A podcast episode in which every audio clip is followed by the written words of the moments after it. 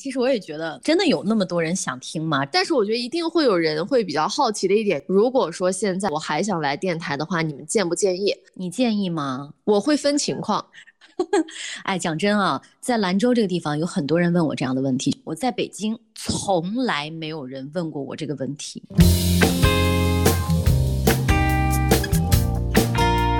来到机长之家，这是两个女生的相隔千里，在虚拟出租屋里的夜谈。我们会把彼此的困惑、鼓励、迷茫和失落都分享出来，同时也会尝试着给对方一些解答。我们呢，曾经是同事，也是室友，现在是相隔千里的异地好友。我们想通过播客的形式重现以前的聊天儿，也想邀请更多不能常常见面的女性朋友，一起隔空出现在这个女性聊天室当中。我是萌萌，坐标在北京，是阿里的一名品牌运营。我是爱静，坐标兰州，是交通频率的电台主播。嗯，今天是我们的第三期播客了。在这一期开始呢，我们想聊一聊各自的职业，包括我们自己对职业选择的一些想法还有感悟。嗯，我觉得应该很多人都有过类似的迷茫，就是毕业之后我第一份工作到底应该怎么选啊？什么样的工作才值得你真正的去投入，并且长期去坚持？所以今天我们就来聊聊关于职场的那些话题吧。我们在过去的十年当中呢，都有一个共同的职业身份，就是电台主播。这个身份，我觉得在十年前的时候，很多人会特别好奇，哇，想象起来应该是一个还蛮洋气的一个职业。但是呢，十年后好像这个风向有一些变化，就是大家不再那么的好奇，也可能是我们这个曝光的频次和曝光的渠道多了起来，所以它仿佛不是一个特别神秘的工作了。其实关于职场的选择呀，然后包括追逐梦想的故事呀，成为广播主持人的一系列的这些经历，我在很多场合当中都有跟人分享过，然后我就有点儿不太确定，就是 这个话题到底有没有人想听啊？因为我们这个职业相对于大多数人来说，它是一个特殊职业。除非你是有呃这方面的兴趣爱好啊，或者说你是这个专业毕业的，呃，其他的人可能都不会想说，哎，我要不要去当一个电台主持人之类的。这样，好像对于很多人来说，它并不是具有一个参考性的、普遍性的这样的一个内容啊。但是我觉得今天可以跟大家聊一聊，就是那些真正成为电台主播之后才会知道的事情，这些内容还是挺有意思的。今年的十二月二十九号。是我工作的第十年，也是我七年在媒体工作、三年在互联网工作的一个职业经历之和，所以今年对我来讲是一个特别特殊的一年。大四的时候呢，就已经进入到这个电台工作了。其实，在电台整个工作的这个过程当中，嗯，刚开始特别的自豪，因为自己拥有了一份这样的身份和所谓的圆梦之旅吧。但是呢，在做到后来的时候，也会进行一系列的反思。嗯，这些反思呢，等会儿我们再跟大家聊。好的，我们其实列了好几个项，想要跟大家分门别类的讲一讲。第一个就是，我相信所有的电台主持人都会被问到一个问题，就是你们电台主播是不是只有在上节目的时候算是上班了？我们下了节目之后是不是就没工作了？那答案肯定就是不是。呃，其实就是在直播的那个时间，反而是我所有工作当中我认为最轻松的，因为你做到将近快十年这个工作的时候。上节目基本上是一个习惯性的，可以不带脑子操作的一个内容了。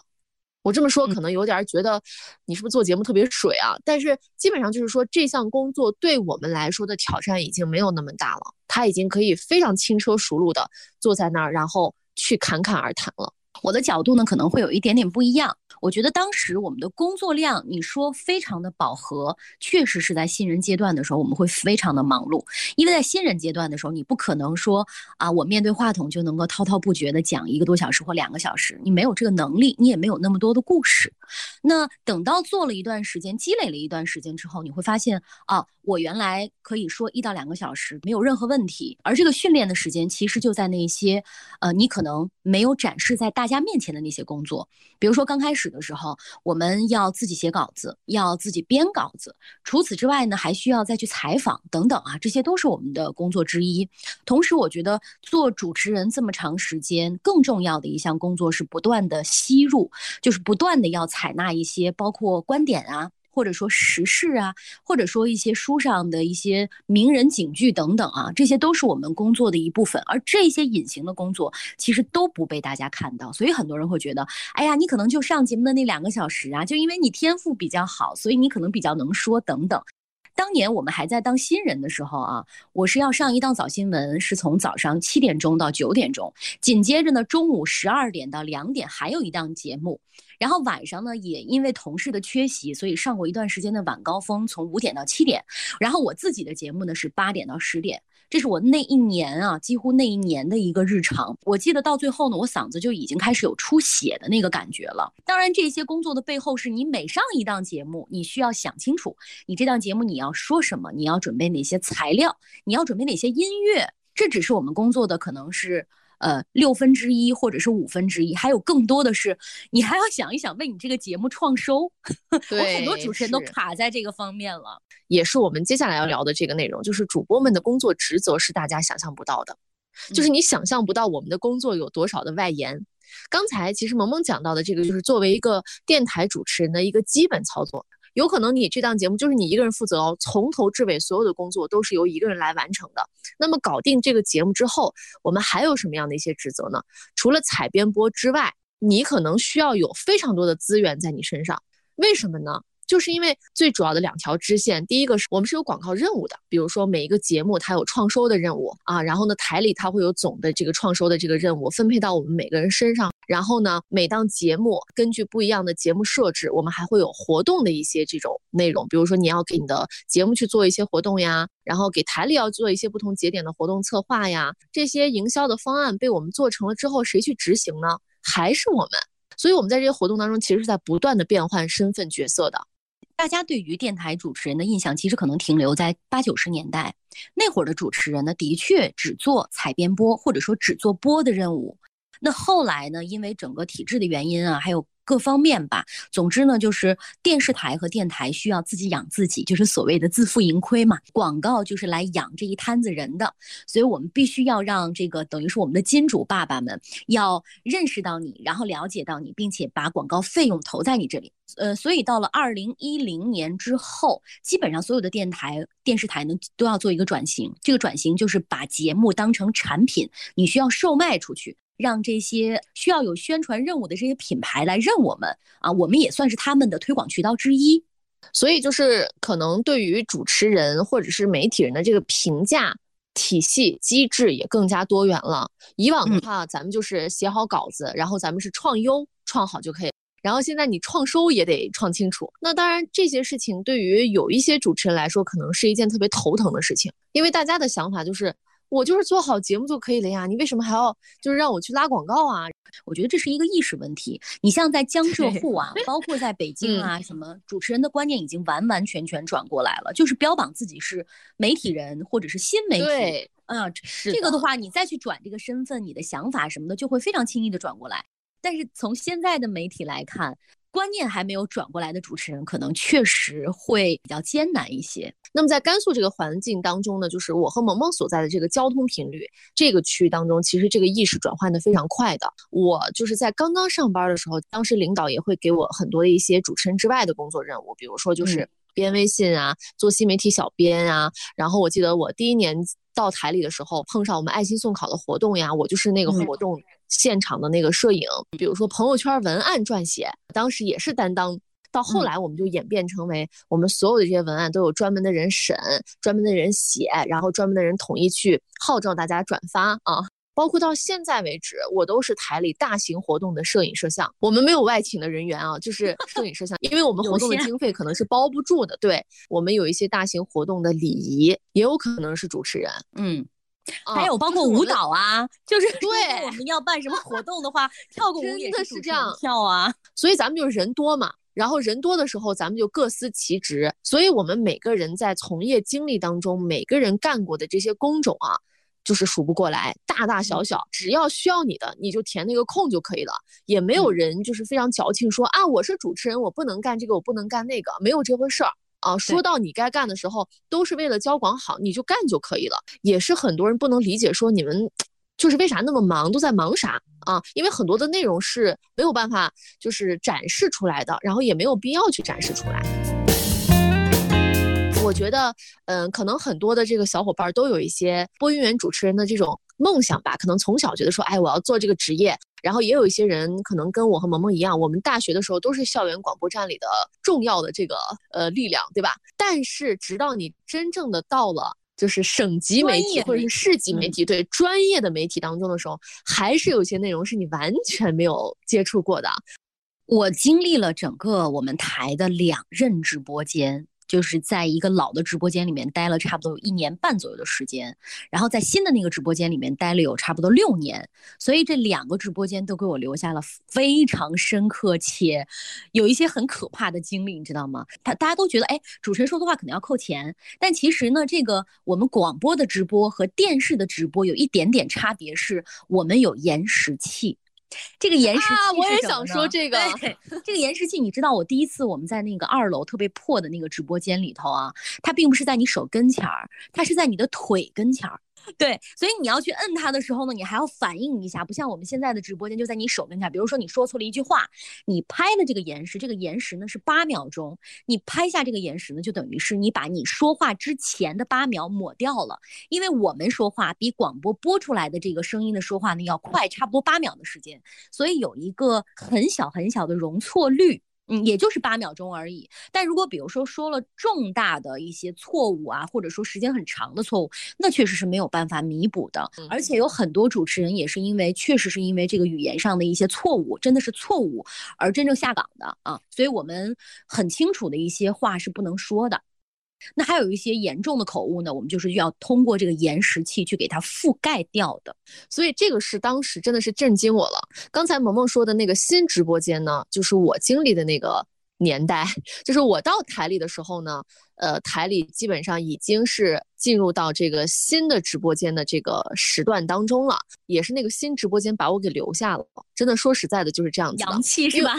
真的很洋气。对，因为整个甘肃台的话，它就是看起来外表上的话是那种传统媒体啊，或者是这种行政单位的这种画风。但是当时我们这个新的直播间，当时里面所有的设备是国内除了国际台之外最先进的一套设备。我们在上班几年之后，我们去江浙沪这些地。方出差，然后都没有我们的好，所以那个时候那套设备真的是很洋气。啊当时那个直播间也让我们自豪了很多年，就是不断的在直播间里面自拍呀，或者是什么录一些视频啊，就觉得自己嗯非常的洋气高大上。对，就是因为我们所有用的这个设备也好，然后所有用的这个系统也好，都是国内最新的，所以我们在上岗之前也是会经历一个学习期。你上台子之前，它需要有一个合格的一个考试，因为我们那个台子上面呢，大概是有七八台电脑，多这个仪器，然后你需要去操作。我们的嘉宾如果来到我们的直播间的话，他们是不会戴耳机的。因为你听到自己的声音会更慌张，但是主持人就是相反的。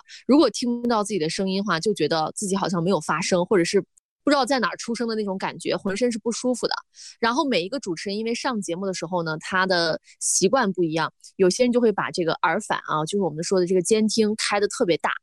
啊。然后萌萌和我们当时一个这个晚高峰的主持人，他们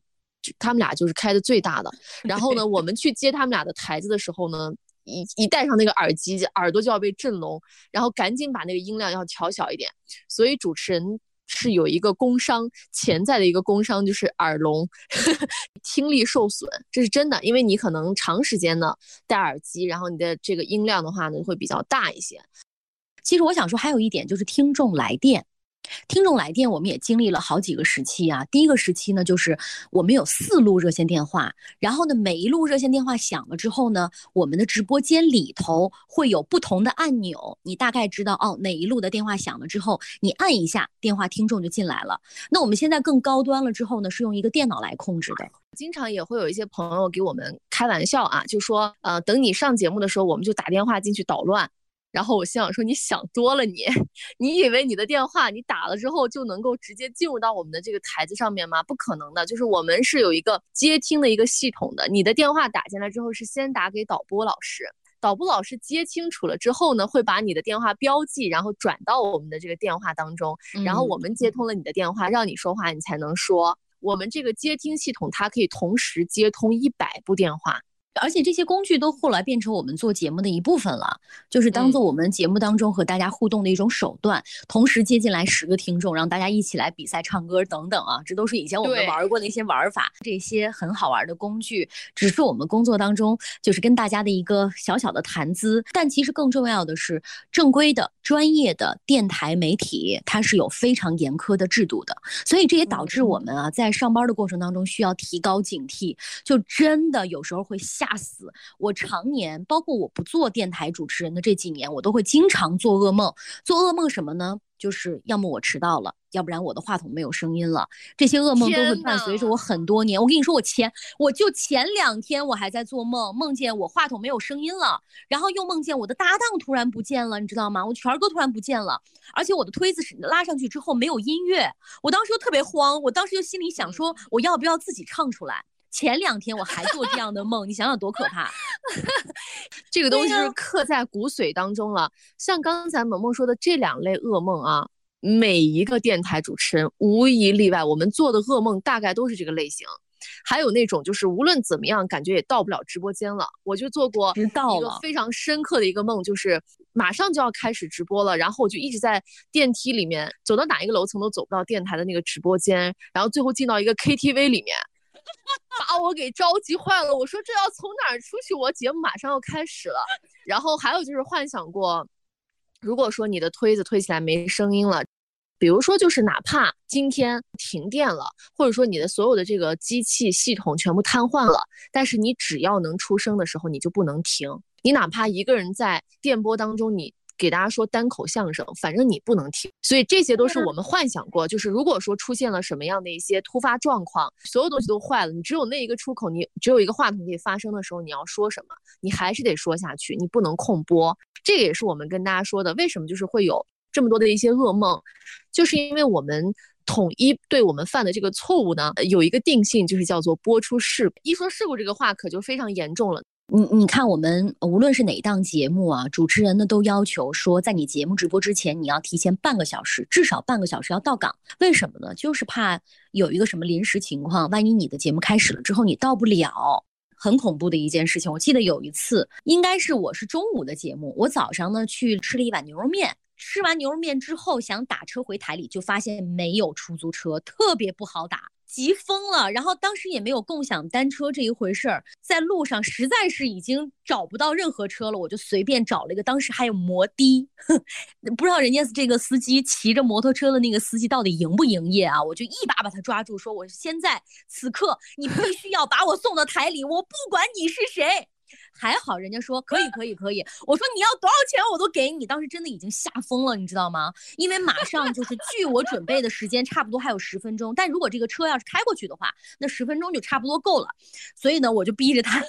那个司机看我已经急哭了，然后就驮着我一路差不多。五六分钟吧，本来十分钟的车程，穿插在这个车当中啊，就一路把我送到台里。送到台里之后，你要知道那个过程，我的头发也歪了，然后当时还化的妆也花了。等我跑到这个直播间的时候，导播老师就开始就放声大笑。我说我真今天真的差点要吓死，整个人站在直播间里面还在浑身的颤抖。你在讲这个事情之前，我就已经酝酿好我要讲的内容了，就是我人生第一次坐摩的，也是因为要上节目，实在是跟我一样吗？对啊，我们每一个主持人都有一辆属于自己的摩的。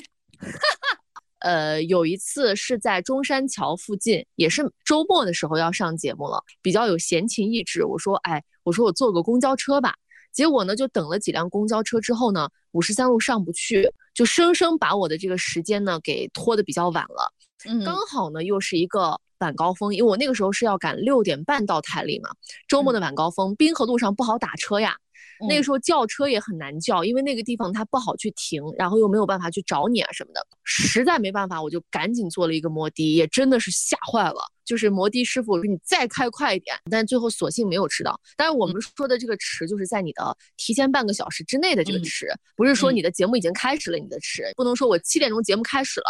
那那个时候就是我们经常会说的，你就可以直接回了，你不用再去了，因为你去了之后，一是不会让你上节目，第二一点就是说你肯定会受到重大处罚，这就是重大播出事故，一定会有相应的就是停岗的这个处理会等着你。这是我们说的第一种播出事故，就是迟到。所以你会发现你身边所有的这个主持人们。他们都会喜欢迟到，在日常生活当中，因为我们在工作里面已经有一个非常非常硬的这个红线是不能跨过的，导致我们在其他的任何时间段当中都是一个非常随意的一个状态。所以在我们单位呢，无论是通知活动也好，会议也好，甚至是你给我们单位的人通知结婚婚礼参与的这个时间也好，都要至少提前半个小时。当然，我是这里面的迟到大户，就经常迟到，然后就觉得说这件事情都没啥，迟了就迟了，没关系。但是做节目是绝对不能迟到的。还有一些特别恐怖的事儿，就是控播。什么叫控播呢？就是你在你直播的过程当中，如果你有八秒钟吧，你有八秒钟的时间是完全不说话，且没有音乐，且没有任何声音的，那这也算是重大的播出事故。你知道这对我的生活有什么影响吗？就导致说我跟我的朋友聊天。如果这段时间没有任何人说话，非常安静的话，我整个人就会变得非常的慌，我就会想赶紧要找个话题，或者说赶紧找个声音把这一段空白弥补上。我们还有一个非常固定的一个环节，这也是很多人不太知道的，就是我们会有停机检修。周二下午的话是全体的例会，只有那个时候呢，大家不用上节目的时候，所有人才能聚在一起。那还有就是在过年过节的时候，我们就会变成大时段。比如说几个节目就合并在一起了，它只以时间作为一个划分，每个人基本上上节目的时间就是在五到六个小时的一个直播时间，我们就可以换出更多的人稍微休息一下。但是你要说，哎，比如我们在过年的时候、除夕夜的时候，是不是你们就不工作了？我们永远都有的同事在工作的，我也上过除夕夜的班儿，上过中秋节晚上的班儿，所以就是很多人说做媒体你要做到心中无结，我们就是服务行业，大时段的时候经常就是。可以放一些歌曲呀，主持人也会从直播间里面出来，导播间里面可以喝点水呀，吃点东西呀。然后我们又有的一个经历就是什么呢？比如说这个歌正在放，它可能中间突然有一些渐弱的部分，音量有点小。我们会做的动作是什么呢？就直接是跑，冲进去，冲进直播间，然后赶紧来调整一下。因为刚才萌萌所说的那个八秒空档，如果一旦出现的话，整个那个系统就开始报警，感觉要有人来抓你了，你知道吧？我们的运维老师就会来，就会来这个看到底是怎么回事，出了什么问题。那你整个人也会受到一些相应的这个处理的。我这么多年养成的习惯就是，哪怕我在上大时段的时候，我基本上是不会在导播间里面吃东西。我一般来说就是上通，就是除非我，呃，上厕所的时候啊，我一定会让导播老师进来，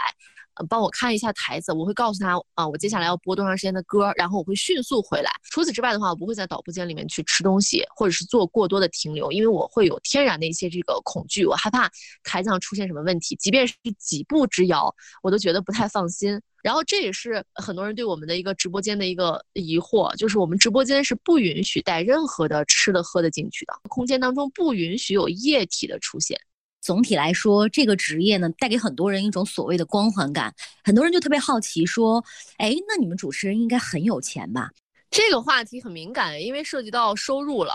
但是首先就是想跟大家说的，我们没有那么高薪。可能让我们身边的所有人去猜我们的工资，大家猜的这个数额都比我们实际拿到的是好几倍。然后我后来又看到很多其他台，包括其他台的一些同事、朋友什么之类，我们在交流的时候也才发现说，哦，全国的这个电台主持人的薪资呢，基本上都差不多，那没有更好的，只有更差的。我觉得我们可以说一下大概我们的这个工资的一个基本构成。基本工资加上一些绩效工资，基本工资就很低了。然后主要都是在绩效工资上，绩效工资就是我们。呃，我们之前还算过那种工分儿，对吧？就是每个人他上节目多少期，然后你可能就有多少个工分儿，然后你采访出稿子多少篇，然后你有多少个工分，然后算下来的话，每个人的工资其实都不太一样。所以这也是为什么在我刚上班的前几年呢，每当有人问我说，哎，你工资多少的时候，我不太愿意说的一个原因，就是因为我觉得我代表不了大多数。比如说，就像萌萌刚才说的，他可能会有那种月收入。比较高的这个时刻，那是因为他上了四档节目呀，这个工作强度是不一样的，所以我是觉得每个人在我们台里的这个收入水平，其实在早年间来说的话都是不太一样的，但是现在来说的话呢，它整体处于一个相对来说下行的一个状态，就基本上大差不差，大家都差不多吧，嗯，就是都不高。这是实话。都不高。它不仅仅是说甘肃不高啊，很多人可能也会说，那一定是甘肃不高啊，甘肃的经济水平不高。No，是整个行业都不高。我后来采访了很多，比如说像北京台啊、广西台。然后还有广东台这些同事们，我就问了一下大家的现在的生存状态啊，其实都是薪资特别的不高，不能说不高，真的就是低了，嗯，就是在一个城市当中属于比较低的状态。我们俩已经很收着了，因为对，因为这个，毕竟有些同事还在职嘛。对，像我们做了这么多年的媒体人，已经有一些基本的素养在身上了。我们在说任何话的时候，都会考虑到。受众非常多的这个情况之下，每个人怎么去理解这个话？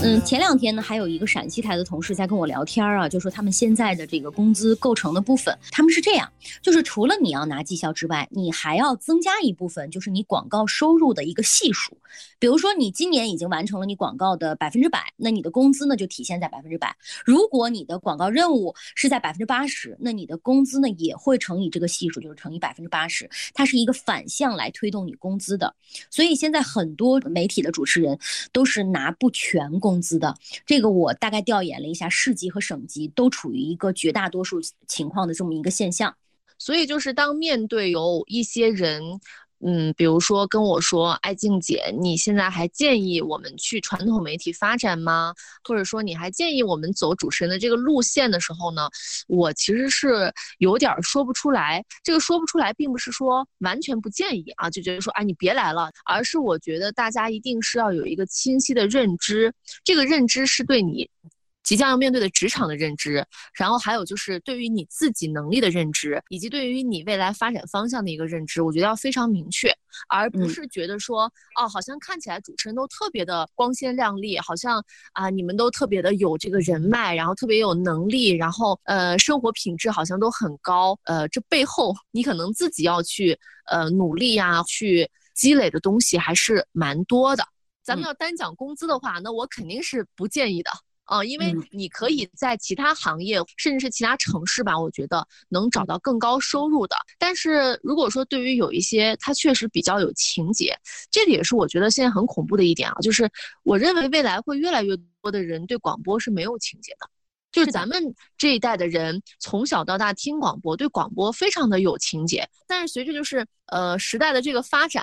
本来小时候听广播的人就越来越少了，还会有人对这个职业有特别高的那种。向往之情，我告诉你一个调研哈，也是我前一段时间听到觉得很震惊的一个调研。我一个闺蜜呢是大学教授，然后在他们班的学生当中做过一个调研，就是问问大家你们最想未来毕业之后做的职业。他们做的这个数据呢，你听到之后你会觉得很震惊，百分之六十现在的大学生们想做网红。而剩余百分之四十，其中呢，这百分之四十当中有百分之二十呃想当公务员，剩余的百分之二十呢是要考研的。他带的那个专业呢是属于新闻专业哈，我就问他，我说那没有人想进媒体或者想当主持人和记者吗？他说几乎没有，这也就意味着这个行业未来的前景可能会更糟糕一些。当然，这可能是。个别现象啊，但是我觉得让很多的学生认为说当网红是自己的这个职业发展的最终的这么一个职业的时候，我会非常的震惊。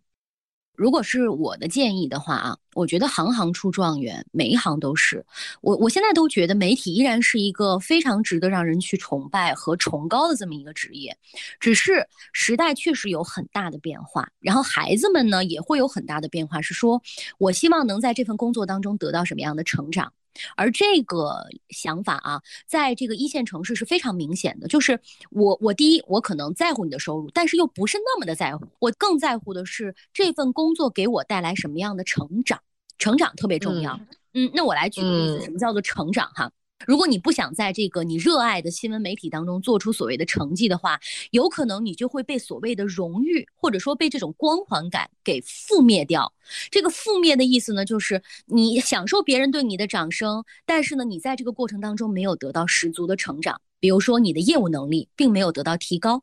你的思维能力和你的整个的思想深度还没有到达一个特别优秀的主持人的那个地步，你在这个过程当中又很想有鲜花和掌声，其实你一定会被淘汰掉。还有第二一点呢，就是很多年轻人是觉得我一定要一年比一年进步，而这种所谓的内容生产部门啊，或者说你日常工作就是一直是一个节奏的话，其实你很难看到自己的进步。你可能在某一件事情上来的时候，你就会畏惧说，哎呀，这个我可能不行吧，我只能做节目，或者说来了一个突发性的你拿不住这个机会，你把握不了的时候，那其实你的成长就并没有长出来。所以现在的年轻人更在乎的是这个过程。如果这个职业并不能够给我带来这样的成长的时候，那你这个职业的光环对我来讲就是虚的。也会妨碍我，嗯，这是我听到最多的话。所以其实我是想说什么？我们在很多新闻媒体啊，包括我们现在身边有很多同事都非常非常的优秀，他们也依然是这个行业当中的翘楚，但是他们一直在成长，不断的在更换平台，或者说在更换自我。但是有一大部分的人真的就是停滞了。你听他的节目，或者说你看他的节目，他二十年前什么样，他到现在还什么样？但是他依然觉得，哎呀，我是一个省级节目的主持人啊，然后这个我有大量的这个喜欢我的人啊，就仅此而已了。但是我反而会觉得这是一个蹉跎人生的表现。嗯，其实我也有一些这种感受，就是有一些人觉得说，哎，就我想成为你这样的这种状态。我觉得平台是很重要的，但是呢，很多人会错以为就是说平台会给你所有，就是你只要在这个平台上面，就像是说是这个追风口一样，就是猪也能起飞。不是的，再好的平台也需要加上你个人的努力，然后呢，好好的去利用好这个平台能够给你提供的一些成长的机会。就像是媒体的话，它就是能够接触到很多的一些人，然后能够有一些。呃，自我价值实现方面的一些很实操的一些机会，但如果说啊，我只是就进入了这个台，或者是只是进入了这个平台，然后我就觉得啊，我就能是一个腕儿，或者是我就能能达到什么样的一个成就的话，那就真的是想多了。所以每个人就是在相同的平台上，也会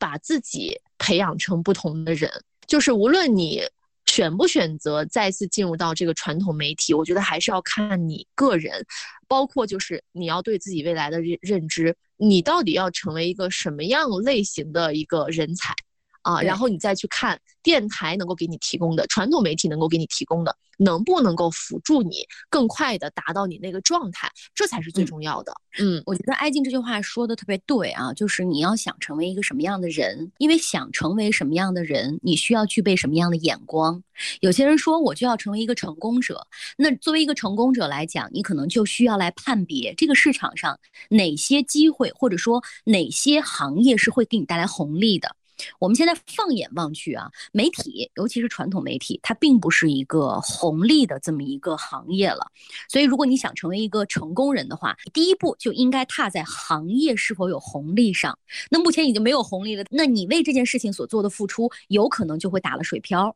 曾经有句话啊，我觉得说的特别好，就是等到这个行业下行的时候，你一个人的努力是不够的。当然，现在整个大的媒体环境都在做转型嘛，都在往这个新媒体的方向做转型。我觉得这也是一个很好的时机，就是除了你在做一些传统的工作之外，在这个转机的过程当中，你是否也能做出一些成绩，或者说你是否也能做出一些特色来？因为我现在看到很多传统媒体的主持人都在纷纷在做这个经营自己的短视频啊，或者说经营自己的这个 IP 去直播啊、带货啊等等，我都觉得这是一个特别好的时期。但是真正能够做出名堂的人，反而比较少，这可能就受困于大家现在所拥有的思维，或者说现在所拥有的一些职业的才能、职业的能力。嗯，这个我感触特别深，就是我们在做节目，我们在编稿子的时候，甚至都不太善用这个 Office 软件，或者说跟现在的很多软件做这个挂钩。如果你要换个赛道的话，呃，那可能都是一个你特别不好的工作习惯。所以，如果要让自己成长的话，应该是全方位的成长，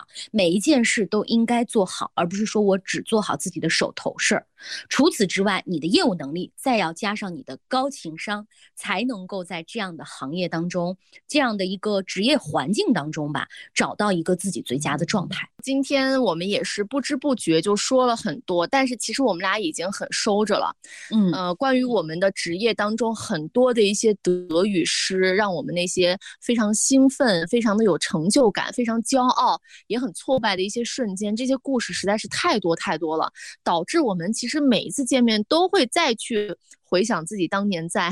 青春年少的时候，拥有这么一份自己非常理想的职业当中发生的种种，就是讲起来。咀嚼无数遍，依然还觉得有味道。所以，我们其实已经在今天的这个节目当中有很多的保留，然后也有很多没有讲到的内容。我也特别希望，就是如果说你听到了这期节目的话，也可以给我们在评论区当中留言，比如说就是关于这个职业，然后关于这份坚守也好，嗯，还有就是一些挣扎，都可以来跟我们提问。就是我们其实可以带着我们的一些具体的事例去告诉你，我们是怎么处理这些事情的，包括我们在面面对这些机会和挑战的时候，我们是怎么想的。不要就是光是我们俩在这哒啦啦一通。输出，然后我们的这种峥嵘岁月，我觉得如果这样放开讲的话，真的讲不完。所以，我们先呃抛出这样一个话题。如果说未来呢，大家对于我们这个传统媒体的这份工作，然后还有很多的一些呃疑问的话，我觉得大家都可以来发问。